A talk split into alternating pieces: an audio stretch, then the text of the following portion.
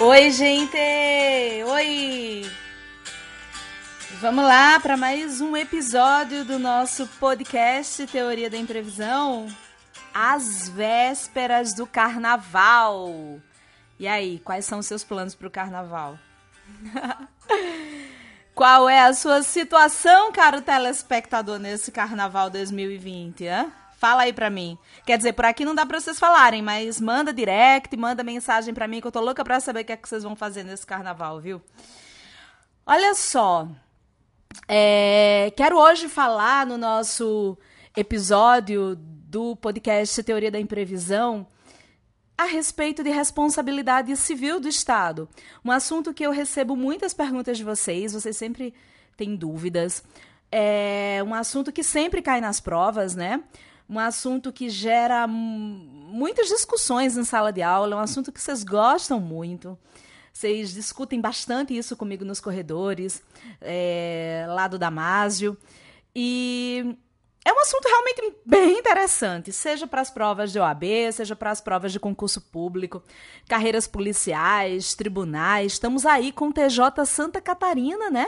O edital do TJ Santa Catarina saiu, foi publicado. Nós estamos aí na iminência da publicação do edital do TJ Rio de Janeiro. A banca será CESP ou SEBRASP. Eu continuo chamando CESP, minha gente. Eu sou das antigas, do tempo de CESP. Eu não vou mudar, não, hein? Eu detesto chamar Sebrasp. Parece outra coisa, outra instituição, sei lá, enfim. Então vem aí TJ Rio de Janeiro Banca CESP, que na minha opinião é a melhor banca que existe. São provas difíceis? São. São, são. São provas bem difíceis.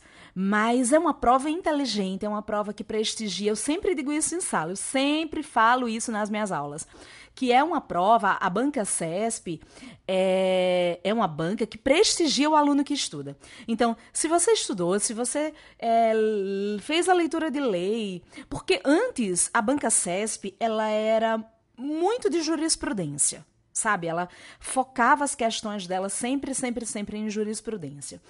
E aí ela foi mudando um pouco o seu estilo, ainda cai jurisprudência, cai doutrina, mas agora também, agora eu digo de uns tempos para cá. É, não é novidade isso. Ela cobra também letra de lei, né? Para desespero de alguns, porque tem alguns que não gostam de estudar a letra de lei, não gostam de fazer a leitura da lei, mas fazer a leitura da lei é importante, tá? Fazer a leitura da lei é importante. É, pegar um artigo de lei, dissecar, grifar, é interessante porque as bancas cobram.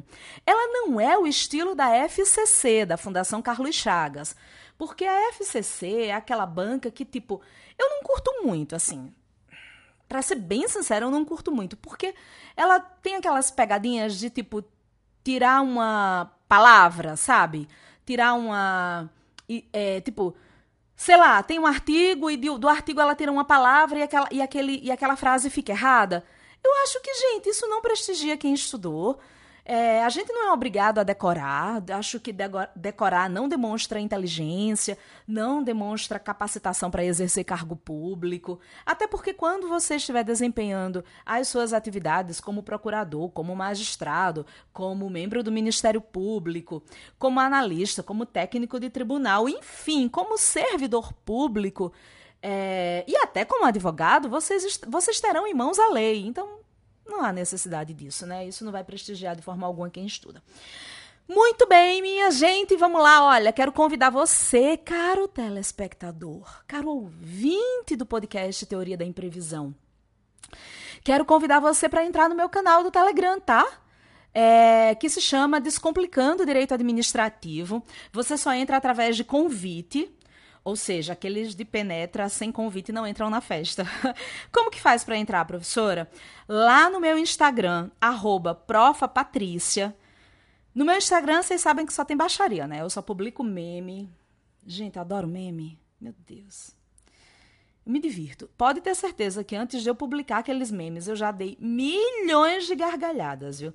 Então, lá no meu Instagram, é arroba profapatrícia você tem um link, e esse link dá acesso ao meu canal no Telegram, tá?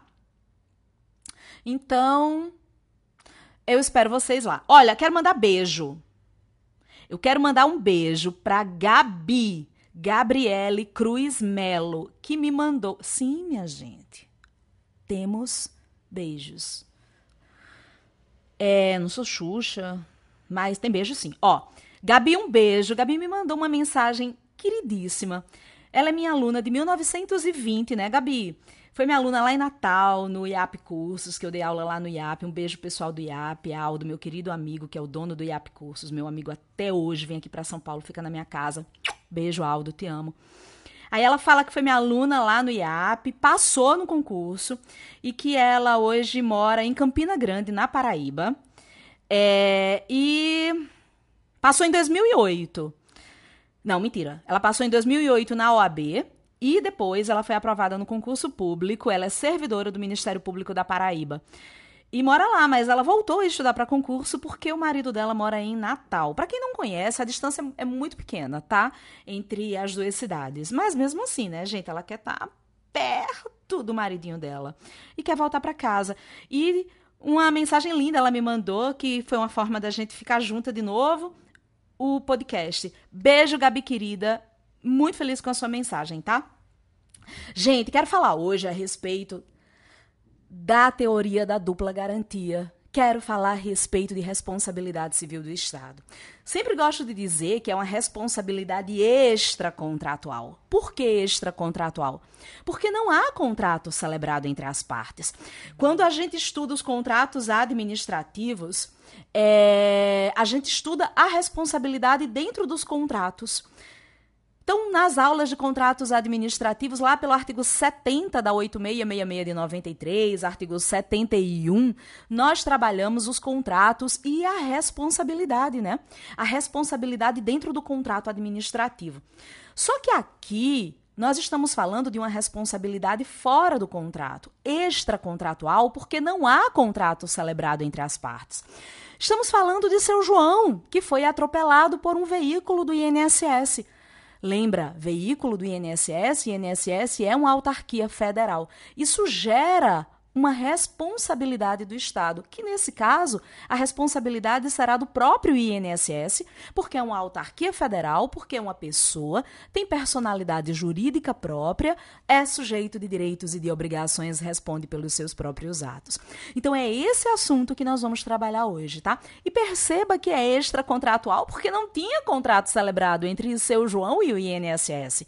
E mesmo assim, seu João tem direito uma indenização, gente. Ele sofreu um dano. Seu João é diabético, seu João não tem plano de saúde, ele não tem dinheiro para custear o seu tratamento e ele precisa de uma indenização. Hum, gera aí a responsabilidade. Bom, aí a gente trabalha, nesse caso, o artigo 37, parágrafo 6. Tá em casa? Onde você tá? Abre aí o seu VAD, ou é aquela mesma coisa que eu falo sempre, tá? Se não tem VAD, se não tem Constituição, se não tem o um material, vai lá no site do Planalto, planalto.gov.br e abre o artigo 37, parágrafo 6 da Constituição. É o artigo 37, parágrafo 6 da Constituição que trabalha a responsabilidade civil do Estado, que diz assim: As pessoas de direito público, tô lendo, hein?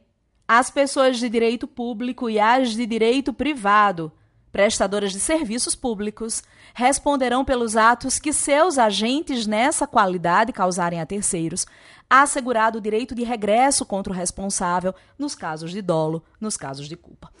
Perceba que o artigo 37, parágrafo 6 da Constituição, está falando de uma ação regressiva. Veja o finalzinho dele assegurado o direito de regresso contra o responsável nos casos de dolo, nos casos de culpa. Assegurado o direito de regresso contra o responsável, mas quem seria o responsável? O agente público. O agente público.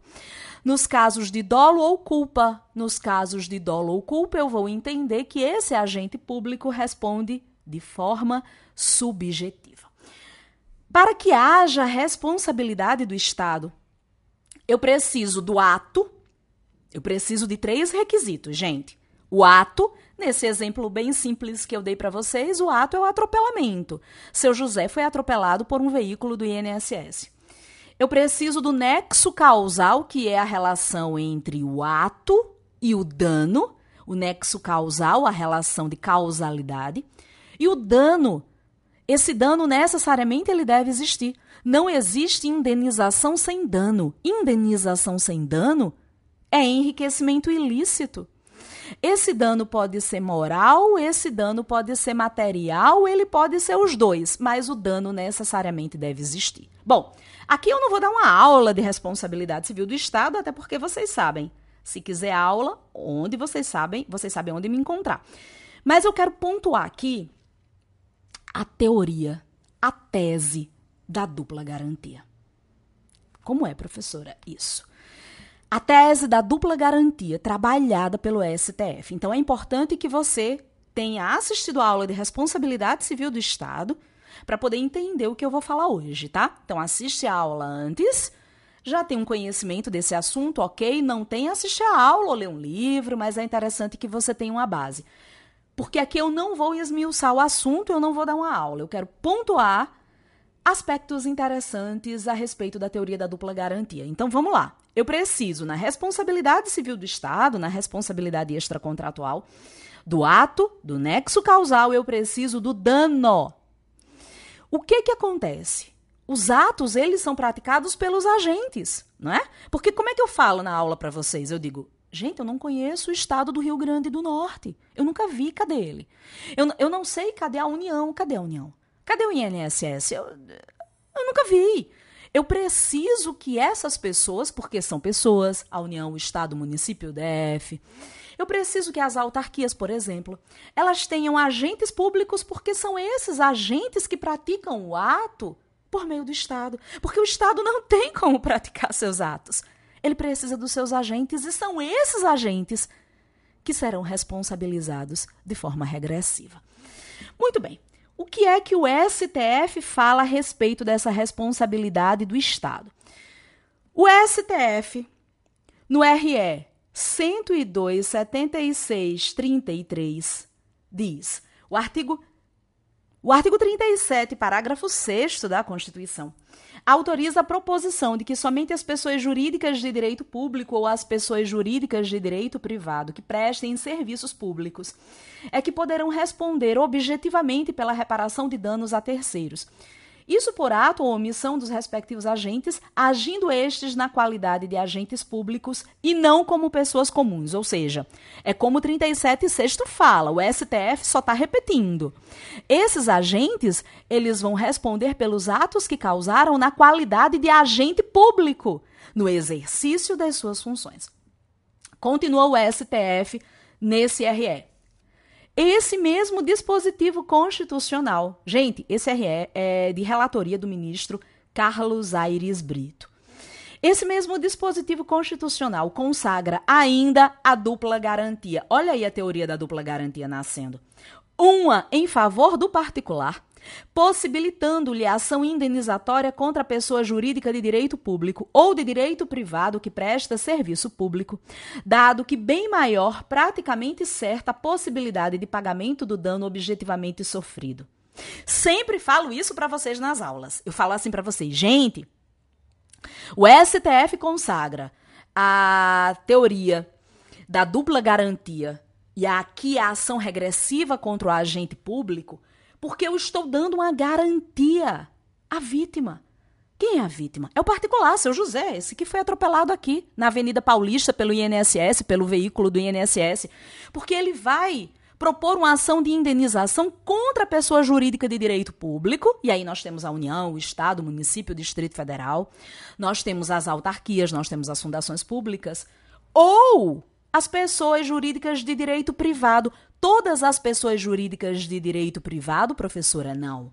Apenas as pessoas jurídicas de direito privado que sejam prestadoras de serviços públicos. Perceba, aquelas que têm atividade econômica, elas não entram aqui tá? Então não entra no 37 sexto o Banco do Brasil, a Caixa Econômica, a Petrobras, porque são pessoas de direito privado que têm atividade econômica. O 37 sexto ele abarca as pessoas de direito privado prestadoras de serviços públicos. Posso colocar os Correios aqui? Claro, porque é de direito privado, é uma empresa pública, mas atua na prestação de serviços públicos.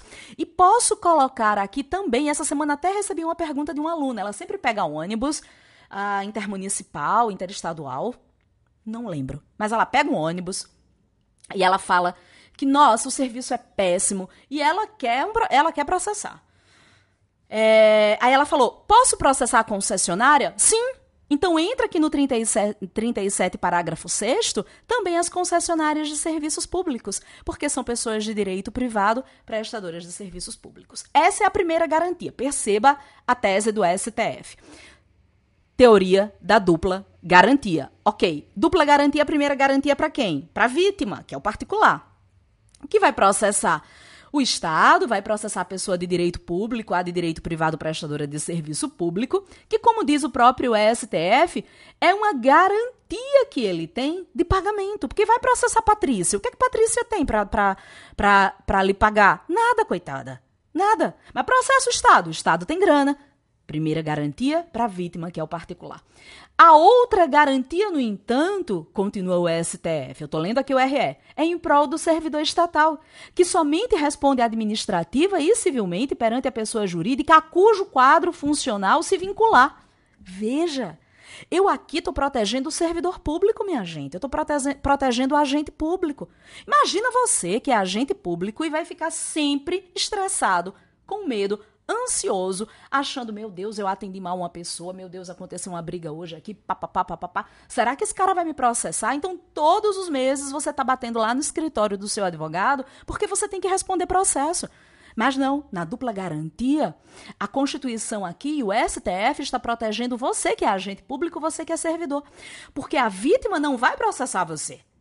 O Estado é que se volta contra você que foi o verdadeiro causador do dano. Gente, e é exatamente isso que diz o finalzinho do 37 sexto da Constituição, né?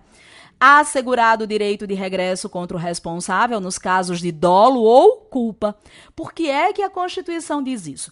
Porque você, servidor público, responde de forma subjetiva. Esse é o entendimento do STF. Mas eu quero dizer que o STJ não pensa assim. O STJ tem outro entendimento. O STJ fala assim, ó. O artigo 37, parágrafo 6 da Constituição, prevê uma garantia para o administrado de buscar a recomposição dos danos sofridos diretamente da pessoa jurídica que, em princípio, é mais solvente que o servidor. Isso independentemente de demonstração de culpa do agente público. Vale dizer, a Constituição, nesse particular, simplesmente impõe um ônus maior ao Estado decorrente do risco administrativo e não prevê, porém, uma demanda de curso forçado em face da administração pública, quando o particular livremente dispõe do bônus contraposto, Tampouco confere ao agente público imunidade de não ser demandado diretamente por seus atos, o qual, aliás, se ficar comprovado dolo ou culpa, responderá de outra forma em regresso perante a administração. E aí, o STJ continua dizendo assim: há de se franquear ao particular a possibilidade de ajuizar uma ação diretamente contra o servidor, suposto causador do dano, contra o Estado ou contra ambos, se assim ele desejar. Então perceba que o STJ defende que aquele particular que sofreu o dano, ele pode processar sim diretamente o agente público. E aí o STJ fala mais há de se franquear ao particular a possibilidade de ajuizar a ação diretamente contra o servidor, ele reitera, supostamente causador do dano, ou contra ambos, se assim desejar. A avaliação quanto ao ajuizamento da ação contra o servidor público ou contra o Estado deve ser uma decisão do suposto lesado. Se, por um lado, o particular abre mão do sistema de responsabilidade objetiva do Estado, por outro, também não se sujeita ao regime de precatórios. É isso que o STJ entende. Acontece que o STF definiu isso em tese de repercussão geral. O STF ele entende que a teoria da dupla garantia, que é aquela que o processo o Estado e regressivamente o particular, ela deve ser aplicada na responsabilidade civil e isso foi tese de repercussão geral e é tema 940 do STF. É, tem um caso em que o STF, ele, um julgado em que o STF decidiu justamente isso e colocou como tese de repercussão geral, que falava a respeito de um vereador, antes de assumir o cargo dele de vereador, portanto um cargo político, ele estava sendo perseguido pela prefeita, né? Segundo ele disse nos autos, ele estava sendo perseguido pela prefeita lá do município e ele queria aí uma indenização. Muito bem. Olha o que foi que o STF disse. No caso dos autos, um servidor público do município de Tabuapã, não, mentira, li errado. Tabapuã, São Paulo, viu? Aqui em São Paulo. Vou ler de novo, viu? Que eu li errado. No caso dos autos, um servidor público do município de Tabapuã, Patrícia. Tabapuã. Gente, um beijo pro povo de Tabapuã, aqui no interior de São Paulo. Quem nasce em Tabapuã é o quê? Tabapuãense, acredito eu.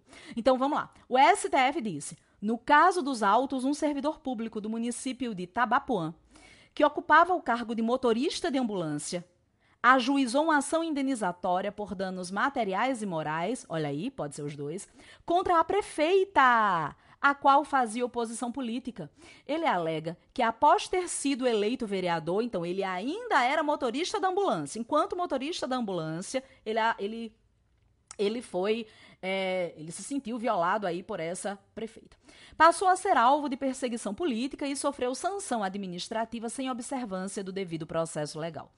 Sustenta ainda que, sem justificativa, ele foi removido da diretoria municipal de saúde para um posto a 30 quilômetros de sua residência, em contrariedade a uma lei municipal que veda a transferência de servidores ocupantes de cargos eletivos.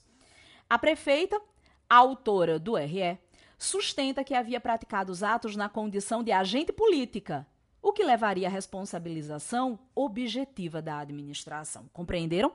Ele processou a pessoa da prefeita. E aí o STF veio e definiu a tese da dupla garantia. Aplicou a tese da dupla garantia, dizendo o seguinte: a teor do disposto no artigo 37, parágrafo 6 da Constituição Federal, a ação por danos causados por agente público deve ser ajuizada contra o Estado ou a pessoa jurídica de direito privado prestadora de serviço público, sendo parte ilegítima o autor do ato, assegurado o direito de regresso contra o responsável nos casos de dolo ou culpa. O STF aqui não aceitou a responsabilidade direta da prefeita.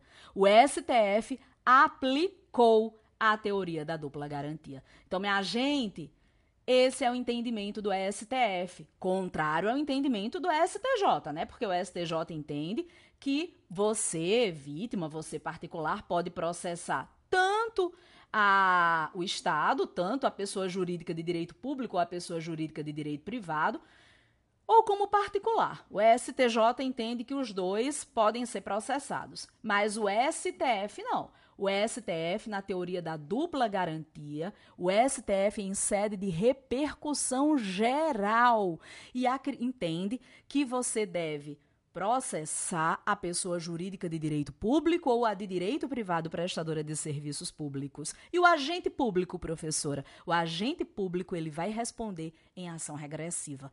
Até porque a Constituição fala isso, né? E o STF aqui no, no, no, no, no seu julgado diz exatamente isso conforme a Constituição no 37, parágrafo 6 assegurado o direito de regresso contra o responsável nos casos de dolo ou culpa. Então, esse servidor ele vai responder regressivamente, uma outra ação, uma ação regressiva, e respondendo subjetivamente. Assegurado o direito de regresso contra o responsável nos casos de dolo ou culpa, porque a responsabilidade do agente público é subjetiva. Tudo bem, minha gente? Então tá aí, acredito que o STJ ele a tendência é que ele passe a também ter esse entendimento do STF, da dupla garantia, né, para não ficar essa discrepância. E nas provas a gente tem que ter cuidado, principalmente nas provas abertas, nas provas subjetivas, que o STF ele adota a teoria da dupla garantia. Nós temos aí um tema, o tema 940, e isso foi decidido em sede de repercussão geral, tá bom? É uma garantia para a vítima, que é o particular, é uma garantia também para o agente público. Ok? Façam a leitura do artigo 37, parágrafo 6 da Constituição. É ele que vai cair na sua prova. Um beijo e até a próxima. Tchau, tchau.